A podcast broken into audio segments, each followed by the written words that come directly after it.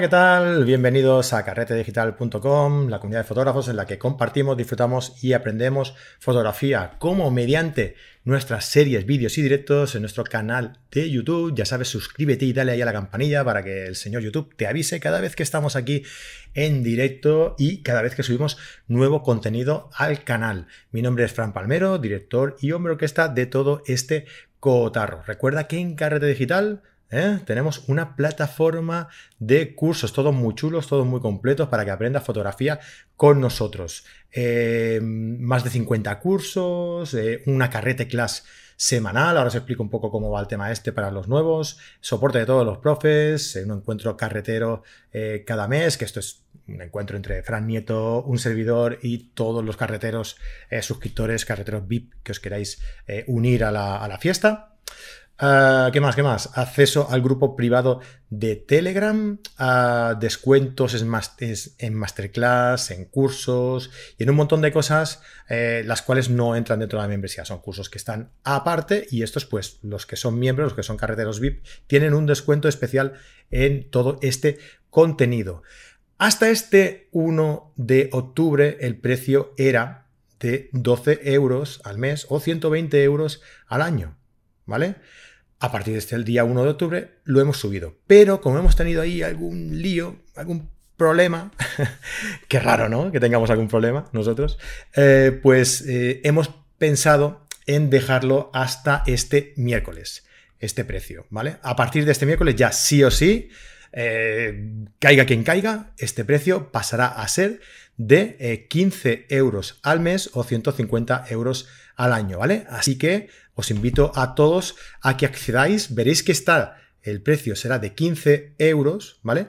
Pero poniendo el código carrete12 o carrete120 hasta el miércoles a las 11 y 59 horas, este precio será de 12 o 120 euros al año, ¿vale? Ah, ya sabéis, todo esto que os, he, que os he comentado, por tan solo 12 euros al mes iba incluido, ¿eh? Si eres de México, creo que no pagas IVA. Así que mira, si eres de México y quieres aprovechar, pues te, aún te sale más barato. Bueno, y hoy eh, estamos aquí en un nuevo directo. Déjame que abra por aquí la pestañita para ver cuánta gente por aquí y conectada ya por aquí. Muy bien, ya está por aquí la gente. Ya sabéis, ¿eh? en cuanto el amigo Manuel Fraga que está por aquí nos diga que todo se escucha perfectamente y se ve perfectamente, empezamos el directo. Y Manol, ¿qué pasa? ¿Cómo está? Manol Ciudad Navarra. ¿Qué tal, Fran? Hola a todos. Hola, tío, ¿qué tal? ¿Cómo estás? Muy bien, un placer, como siempre, estar aquí contigo a charlar un ratito y sobre todo, pues eso, de tormentas. ¿no? eso es, me encanta. Eh, aunque no las veas mucho demasiado ahora, ¿no? Ya, la verdad que este año está siendo un poco malo con respecto a eso. Pero bueno, oye, eh, hace poquito tuve la suerte de fotografiar alguna por aquí en Tenerife y, y me quité un poco el mono que tenía. Bueno, es la que hemos puesto en nuestro canal de, Instagram. ¿eh? Eh, ahí la hemos subido ayer, creo que la subimos. Eh, arroba carrete digital barra baja com. Y, a Imanol lo podéis encontrar como Imanol Zuaznavar, arroba Imanol Zuaznavar, lo podéis encontrar también por ahí. Y nos seguís a los dos, oye, que esto de las redes sociales lo que tiene, que hay que, hay que tener movimiento, hay que tener seguidores, que si no, no, eres nadie.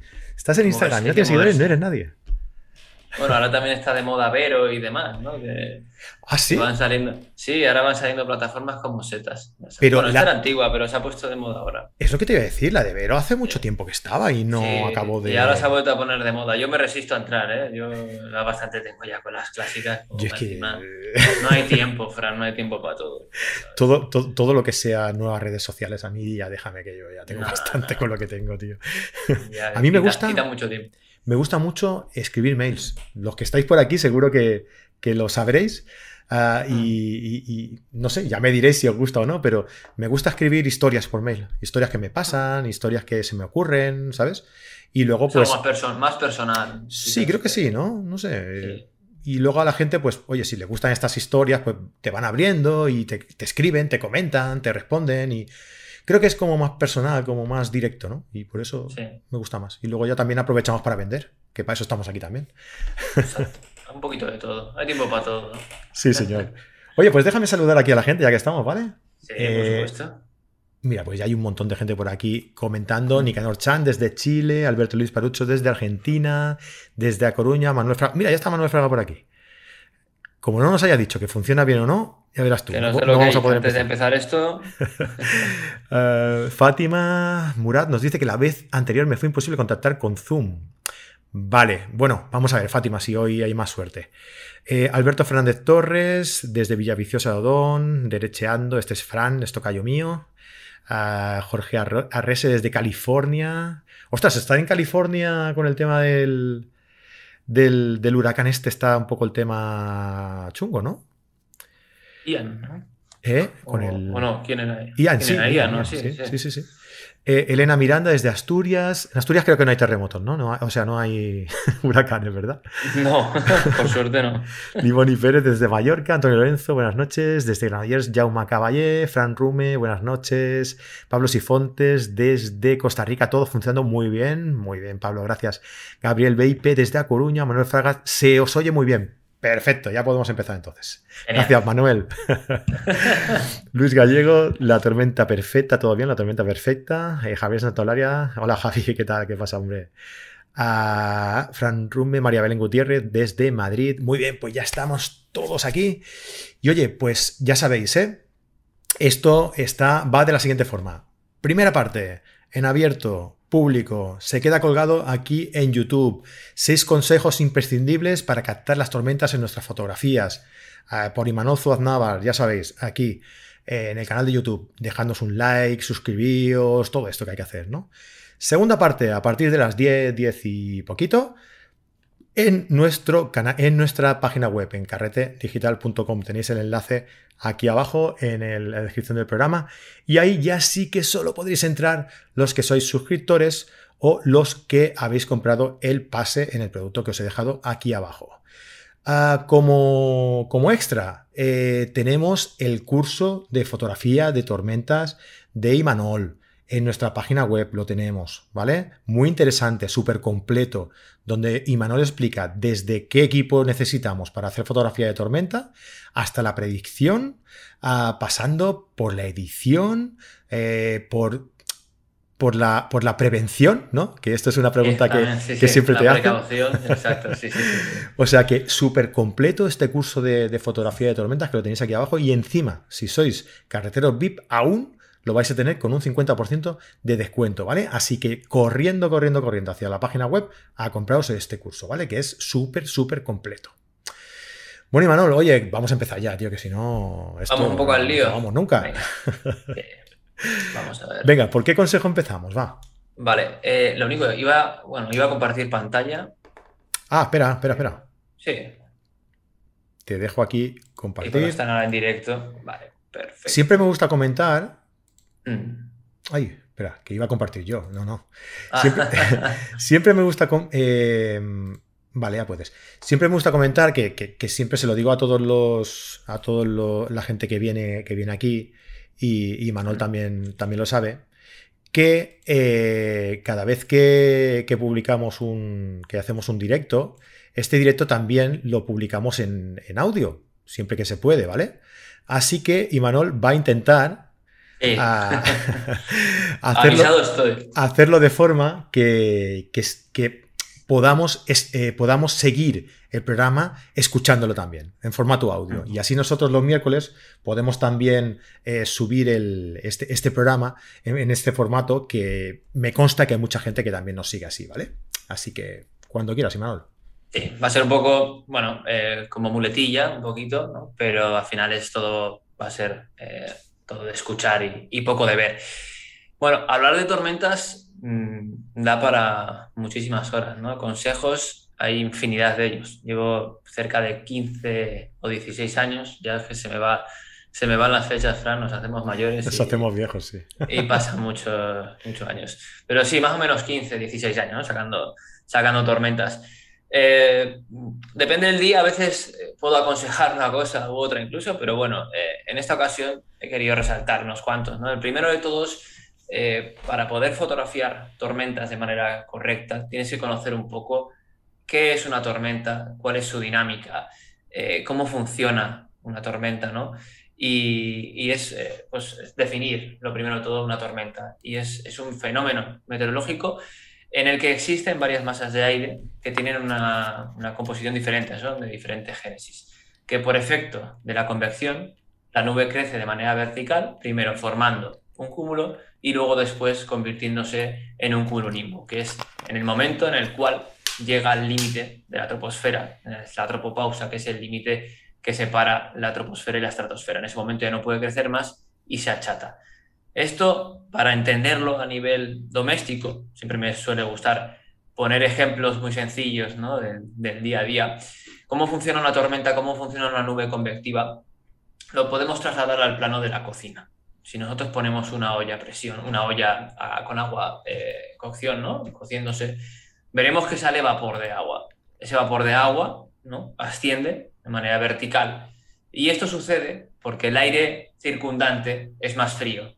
Entonces, ese aire caliente asciende por convección. En el caso de la atmósfera es exactamente eh, lo mismo, sucede, sucede exactamente lo mismo.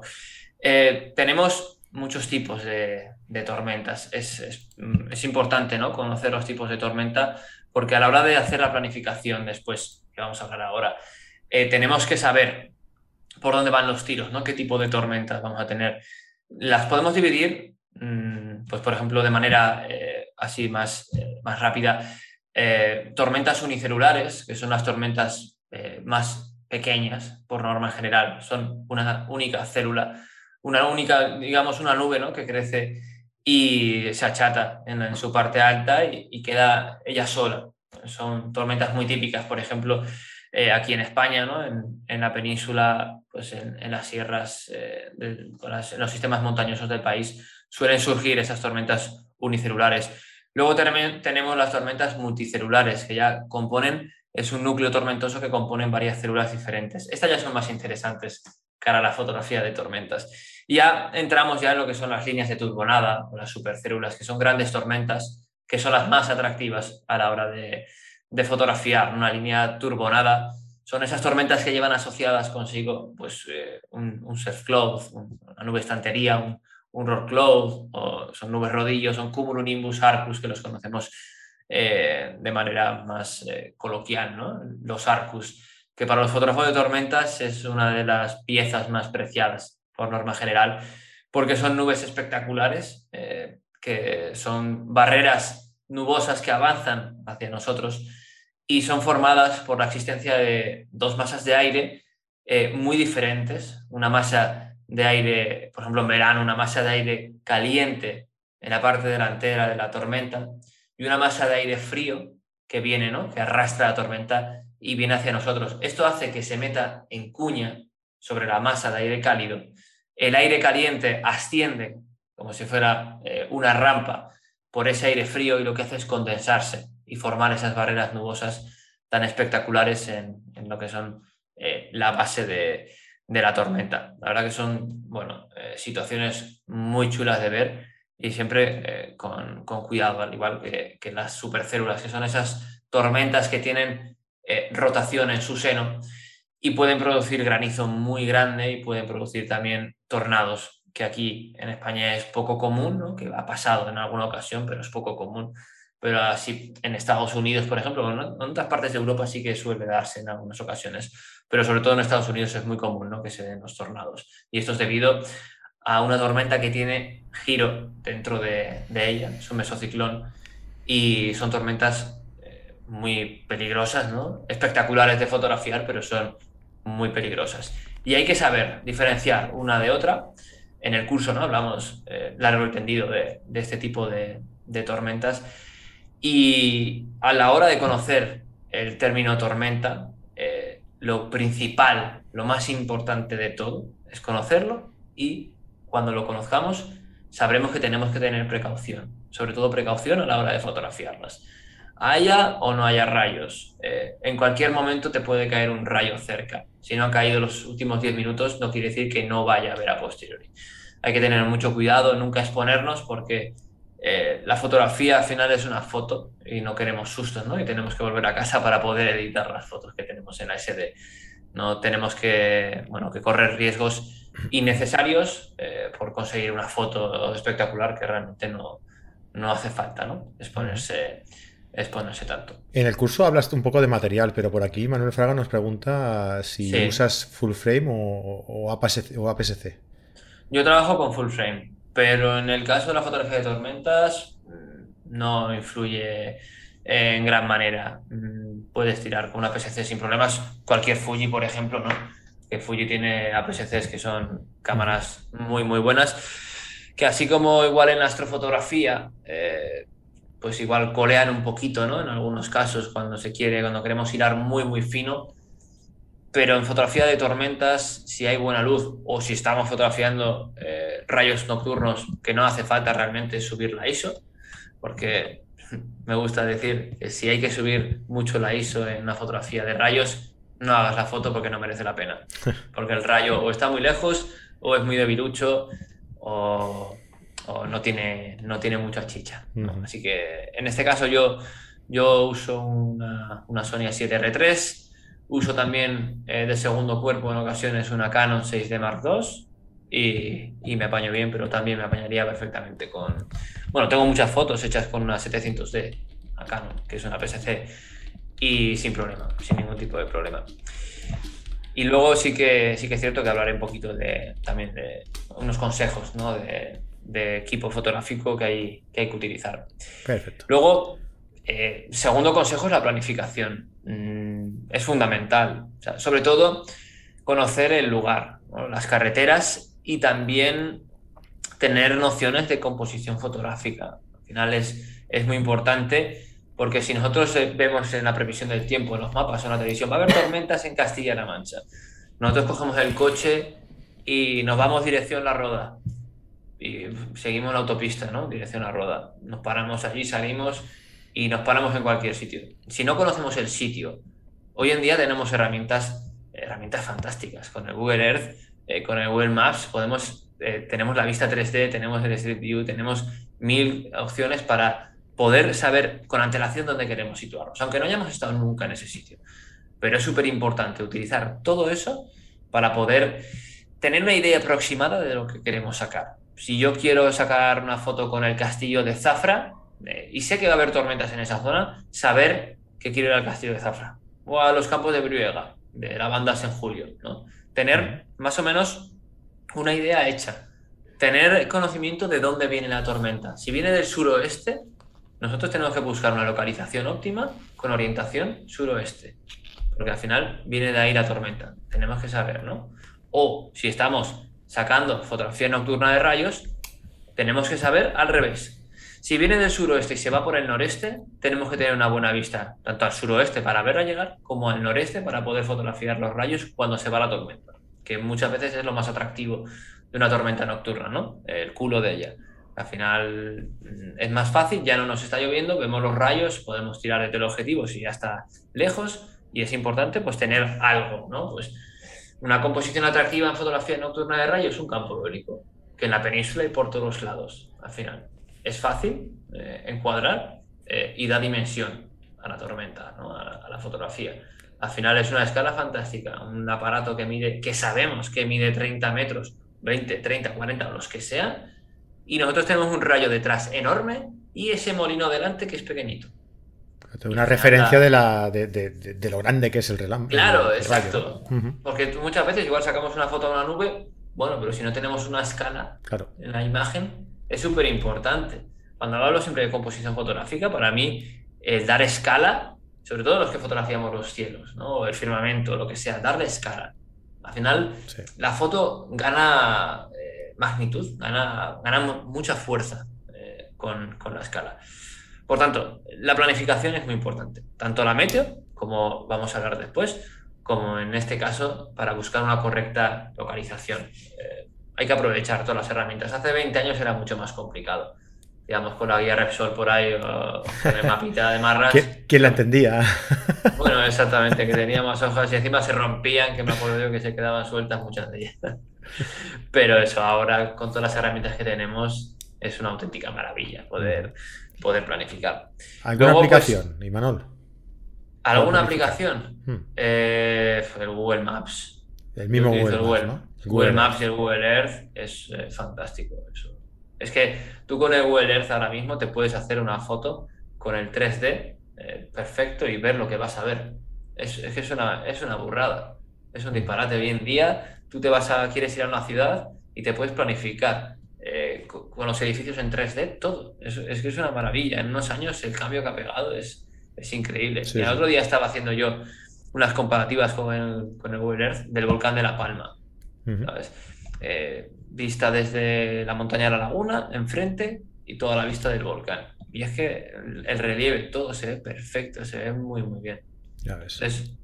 yo recomiendo eso. Así como en otros casos, ¿no? Si estamos con temas de astrofotografía, pues voy directo a Photopills sin pensarme en un momento. En este caso, simplemente para conocer bien el terreno, pues eh, Google Maps o Google Earth o en ocasiones, si estoy en montaña, que no recomiendo sacar fotos de tormentas en montaña, pues Wikiloc también, que te da muchas pistas al final de rutitas y, cosas que no sé, es más complicado quizás en, el Maps encontrar.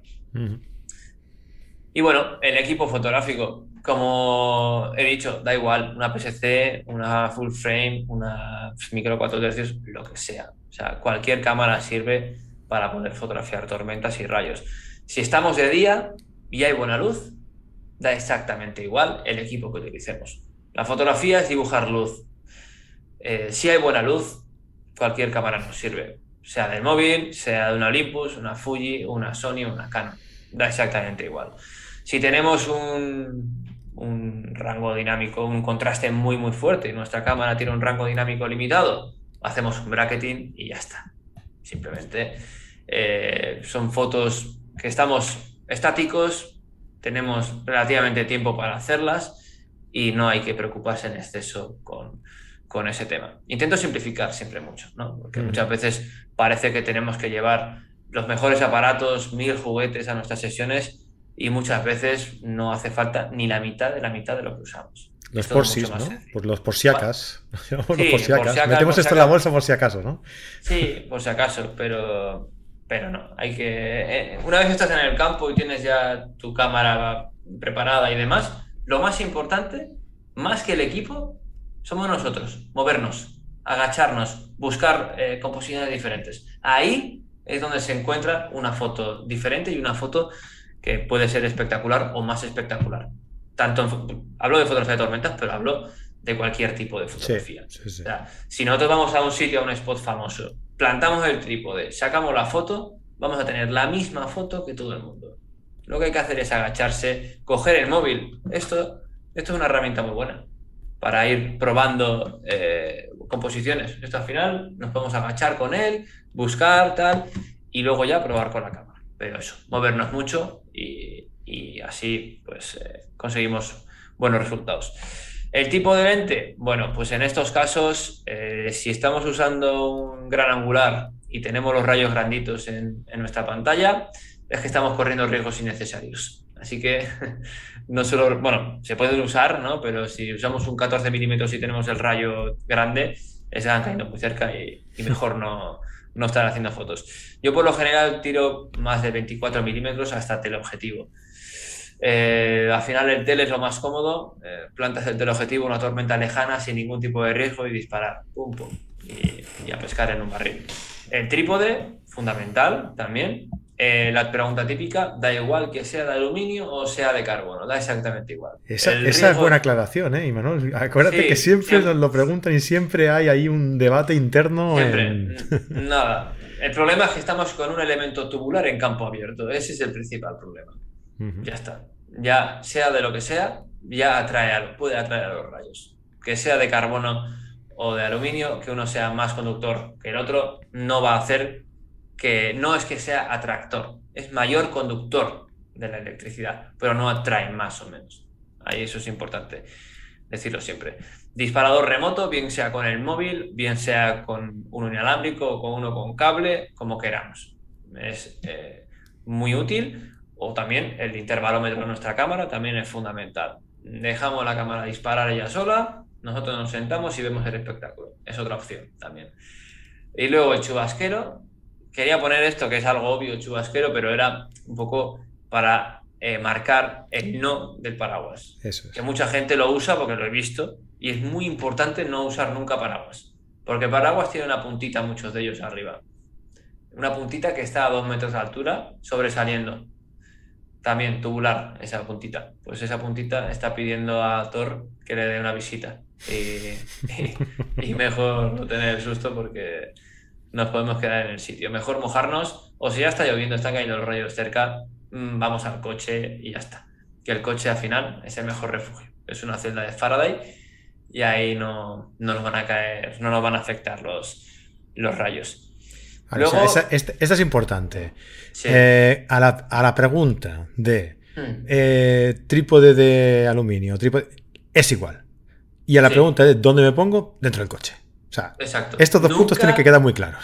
Nunca debajo de un árbol. Nunca. Jamás. Ni en la entrada de una cueva. Tampoco. Atrae los rayos. Siempre en el coche con las ventanillas cerradas. La entrada de una cueva. Nunca. Ah, eso no lo sabía. Sí, sí, sí. Por cuestiones eh, térmicas y demás. No, no sé explicarlo de manera muy, muy técnica, pero sí que sé que, que es posible que se acerquen los rayos a, a la entrada de una cueva. Y hay que tener cuidado. Lo mejor si te pilla en el monte es tirarte al suelo y listo. Muy Eh, bien. De cuclillas o tumbadito, así y, y ya está. Bueno, Manuel, nos queda un poquito de tiempo. Sí, Yo creo vale. que, mira, eh, tenemos a 60 más de 60 personas aquí conectadas viéndonos. Eh, Yo creo que, que ha pasado suficiente tiempo como para mm, ver si te gusta o no te gusta el programa, ¿no? Lo que estás explicando. Y más o menos tenemos esta, esta mismo de eh, personas desde que hemos empezado. Oye, pues dejadnos aquí un like, hombre, si os está gustando. Yo creo que si nos vais es porque os está gustando, ¿no? Pero siempre se nos olvida. Dejadnos un like, venga, va.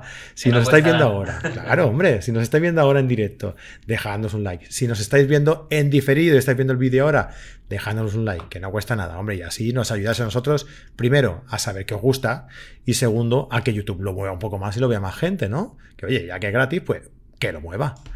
Yo acabo de dar ejemplo, Fran, y le acabo de dar like. ¿Tú has dado like también? Espera, que voy a darle yo también like. Dale, dale, sigue y yo voy dándole like. Venga, va. Ya está. Vamos a seguir. Ya no me enrollo quizás mucho, que si no me matas que nos pasamos de tiempo. Venga. Voy a hablar un poco de predicción meteorológica y aquí os pongo un poquito la miel en los labios. ¿no? De esto hablo en el curso, hablé en el libro, en el curso.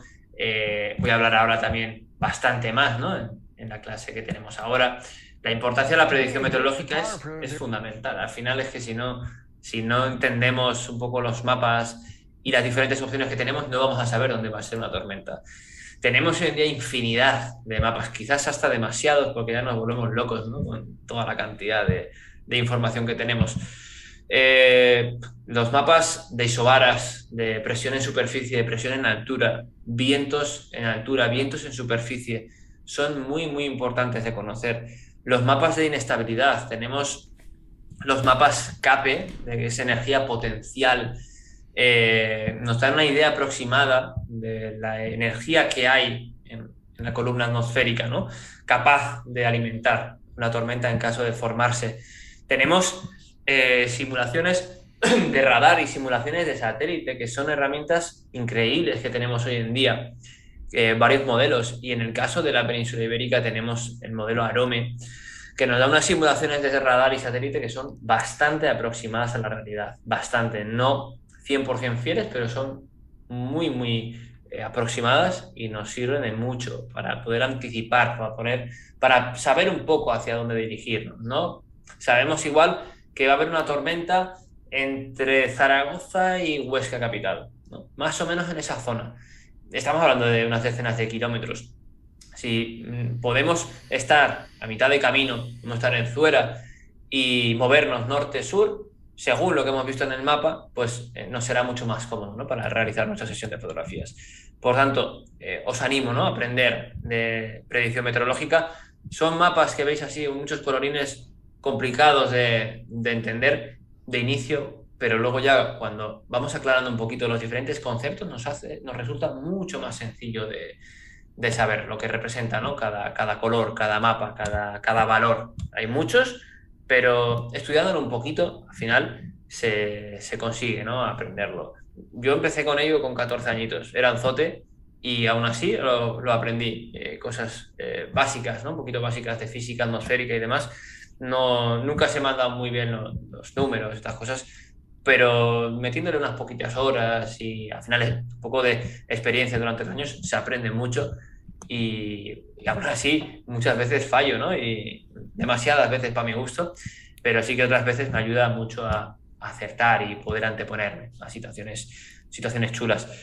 Eh, os hablaba de eso, de la simulación de satélite y radar. ¿no? Eh, otra de las por partes. Aquí, por aquí preguntaban qué que, radar o meteo o algo así servía para esto y no he querido decir nada porque sabía que lo ibas a decir al final. Sí, no, esto es, esto es fundamental también, claro. Estamos sacando fotografía de tormentas, eh, necesitamos algo, ¿no? Nuestra vista vale, pero no es 100% suficiente, ¿no?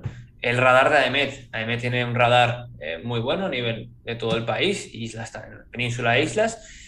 Es eh, esa escala ¿no? que va de azul a, colores más rojizos, rosáceos.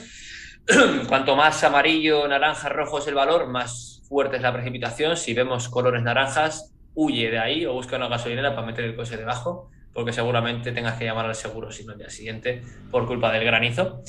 Eh, tenemos otros radares en España, como el de Meteocat, eh, tenemos el de Radar Capildui también de, en Euskadi, pues son radares muy, muy buenos. Eh, y luego, pues también muy básico para usar, ¿no? Las imágenes de satélite. hablaremos ahora más también de, ellas, de saber interpretarlas un poquito, un poquito más a fondo. Es una herramienta muy útil. Tenemos de Homestat, tenemos la página también de SAT24, actualizando cada 15 minutos una animación esto es la imagen europea, pero podemos tener la imagen eh, simplemente de, España y es muy, muy útil. Ahí vemos cómo van creciendo las tormentas y cómo se van desplazando también. Y luego el mapa de rayos también es una herramienta súper útil. la página Blitzortung, que no sé realmente cómo se pronuncia, que es alemán, eh, también tenemos los rayos cayendo a tiempo real. Hay una pues, red de estaciones de receptores eh, a nivel mundial. en Europa funciona súper, súper bien. Y bueno, pues es fundamental también, porque muchas veces, eh, como es a tiempo real y en fotografía de tormentas a veces 10-20 minutos es mucho tiempo, eh, vemos que igual en el radar todavía no aparece nada porque va con un retraso de 10-15 minutos y en el mapa de rayos ya están cayendo rayos, ¿no? Y nos sirve, nos da mucha utilidad para poder dar ese pasito de, de antelación. Y bueno, eh, luego para, para acabar un poco eh, las reglas, como último consejo, conocer un poco las reglas básicas de fotografía de rayos. La primera de todos es la seguridad.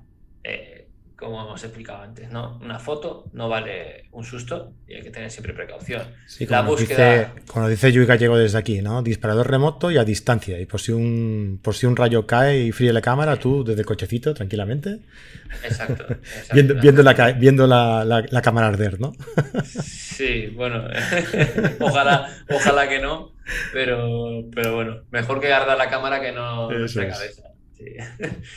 Eh, es un poco resumen esto, la seguridad, la búsqueda de localización, el uso del trípode, el disparador remoto y luego es importante, bueno, desactivar reducción de ruido en altas exposiciones, eh, en exposiciones lentas, disparar en RAW siempre, súper, súper importante, porque muchas veces eh, la barrera entre poder usar y no usar una foto dependerá de disparar en RAW.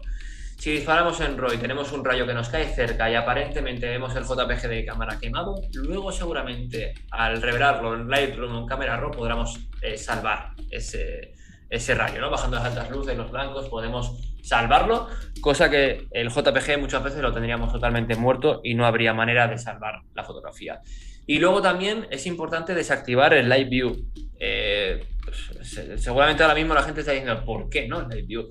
El iView entre foto y foto hay un retardo. Eh, hay un tiempo que no, que no estamos captando fotos. Si estamos disparando a ráfaga, en ese momento podemos perder rayos. Bueno, en ese momento no. Seguro que perderemos rayos porque ahí está la ley de Murphy para recordárnoslo continuamente. ¿no? A mí me pasaba al principio y yo estaba disparando a ráfaga, joder, eh, ha caído dos rayos increíbles. ¿Dónde están en mi, en mi tarjeta que no los veo? ¿no? Hasta que un día, hablando con un compañero, nos dimos cuenta que era por el dichoso Live View hay que desactivarlo. Las cámaras que lo tienen lo desactivamos y así, pues eh, no tenemos sustos. Eh, en plan de vemos un rayo increíble, pensamos que vamos con toda la ilusión del mundo a ver la cámara y no está ahí. Y es como, vaya, qué pena. Así que, bueno, pues esto así explicado, ¿no? Un poco eh, rápido. Son los seis de los consejos, de los muchísimos consejos que, se pueden dar en este tipo de, fotografía. Muy bien, pues eh, mira, por aquí nos decía uh, Lizar07 y Manuel, ¿has dejado alguna vez la cámara sacando fotos y tú en el coche? Por supuesto. Muchas veces. La vez que, más se te ha acercado una, tormenta. La vez que más se me ha acercado, me han caído rayos al lado. Sí, eh, al lado, cuando digo al lado es al lado, a, metros de distancia. Y hace años ya, ¿eh? Ya eh, no me la juego jamás, de los jamás, nunca. Una de las últimas veces fue en Salou, eh, hace mm, dos añitos y no era buscado, fue por sorpresa. Nos cayó, se adelantó la tormenta y nos cayó un rayo a pocos, pocas decenas de metros. Salí corriendo, vamos, que no he corrido así en mi vida. Ya ves. Salí al coche, no, me da mucho respeto y, aunque me gusta muchísimo y muchas veces nos puede, eh, nos puede hacer perder un poco el sentido el tema de la adrenalina. Este tipo de fotografía hmm produce una adrenalina brutal. Y es peligroso, ¿no? Porque tenemos que tener eso, los pies en el suelo y saber medir. Y si están cayendo cerca los rayos, por favor, iros al coche. O sea, no os la juguéis. Porque muere mucha gente, ¿eh? Por culpa de los rayos. No porque estén fotografiando tormentas, sino porque están en el campo o están dando un paseo, les pilla por ahí y les cae un rayo. Tener mucho cuidado. O sea, no es, no es una broma. Buen consejo, buen consejo. Eh, por aquí nos decía, mira, creo que es importante. Eh, Antonio Porras nos decía, Antonio Porras, perdón, nos dice, eh, no me he enterado de por qué desactivar el Live View. Porque entre foto y foto, cuando está el Live View, hay unas centésimas décimas de segundo de retardo. Por eso. O sea, desde el momento en el que pulsas el obturador hasta que se hace la foto, ¿verdad?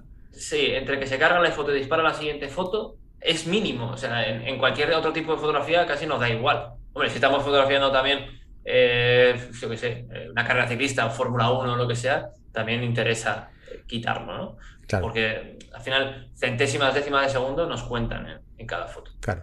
Mira, Antonio nos dice que él, que él utiliza Olympus. Perdón, Antonio, ahora es OM System. Cuidado ahí.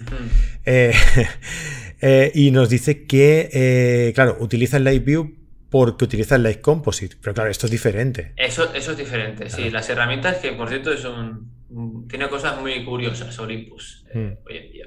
Claro, eso es diferente.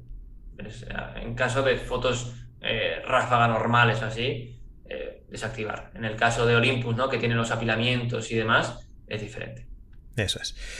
Muy bien, eh, alguien nos preguntaba por aquí que dónde está el código de descuento. No hay ningún código de descuento eh, en, el, curso de, Imanol, ¿vale? Es eh, simplemente si vosotros sois suscriptores, sois carreteros VIP, pues este curso en concreto no entra dentro de la, de la membresía. Así que os entráis en la tienda, veis el curso de, tormentas y veréis que directamente ya os sale, si sois carreteros VIP, os sale ese descuento aplicado al, producto, ¿vale? Y para los que decíais por aquí eh, que dónde está el enlace para seguir viendo la clase en privado que vamos a ver ahora, la clase premium para los que eh, para los carreteros VIP, pues os dejo el enlace aquí de donde tenéis que ver todo, si sois suscriptores, si sois carreteros VIP, en este enlace que os dejo en el chat podéis verlo. Eh, creo que también lo tenéis en el enlace del, en la nota del, programa, ¿vale? Ah, y para el resto, pues oye, espero que os haya gustado el, vídeo. Cualquier pregunta que tengáis, sin ningún tipo de problema, podéis dejárnosla en los comentarios del mismo. Ah, y yo se lo paso a, a Imanol y él con mucho gusto seguro que os la contesta. eh, Imanol, ahí está. Pues muchísimas gracias por, por acompañarnos a, esta primera parte. a toda la gente que ha, estado, que ha estado por aquí escuchando este ratito. Ah, por cierto, eh, Imanol también tiene un libro por ahí que no me he acordado, perdóname, Imanol, de verdad, que hay tantas cosas que no me he acordado de ponerlo por aquí. Coméntalo un poco así por encima y luego, si quieres, pongo yo el enlace por ahí y a la gente que quiera, que quiera comprar el, libro que, que, pueda hacerlo. Genial. Es una guía avanzada de fotografía de paisaje. Hablo, entre otras muchas cosas, también de tormentas, de composición fotográfica, de astrofotografía, fotografía de atardeceres. Me centro muchísimo en la planificación, mucho, mucho. Eh, la planificación meteorológica, al final hay mil libros fantásticos de fotografía, ¿no? Y quería hacer algo un poquito diferente. Y en este caso, pues me centré mucho en eso, aunque hablo muchísimo de composición, ya que también la composición para mí es fundamental. Y bueno, pues con enlaces QR, con ediciones de, algunas fotos y demás, así un poco completito. Y, nada, bueno, pues eh, si alguno se anima ¿no? a tener entre manos, pues espero que le guste y que cualquier duda que surja, lo que sea, que aquí estoy siempre a, disposición para resolverla. Vale, perfecto. Y ahora ya, para acabar, que, no ves cómo te enrollas, tío. Me da que sí, como una persiana. ¿Qué vamos a ver ahora en, en la clase en privado? Vamos a ver eh, en profundidad cosas que hemos visto ahora, vamos a verlo más en, profundidad, ¿no? En la predicción meteorológica y sobre todo explicar, ¿no? Lo del tema de las tormentas, las diferencias entre unas tormentas, los procesos dentro de una tormenta, cómo fotografiarlas y sobre todo eso, eh, la clase teórica sobre el tema de predicción. Eso es eh, lo que quiero centrarme. Perfecto. Pues ya sabéis, quien quiera seguir este, este directo, que empezamos ahora ya, en estos momentos. Podéis eh, suscribiros en Carrete Digital o comprar el pase del, producto que os dejo aquí, de la clase que os dejo aquí. Ah, y tenéis también el enlace en la descripción del programa.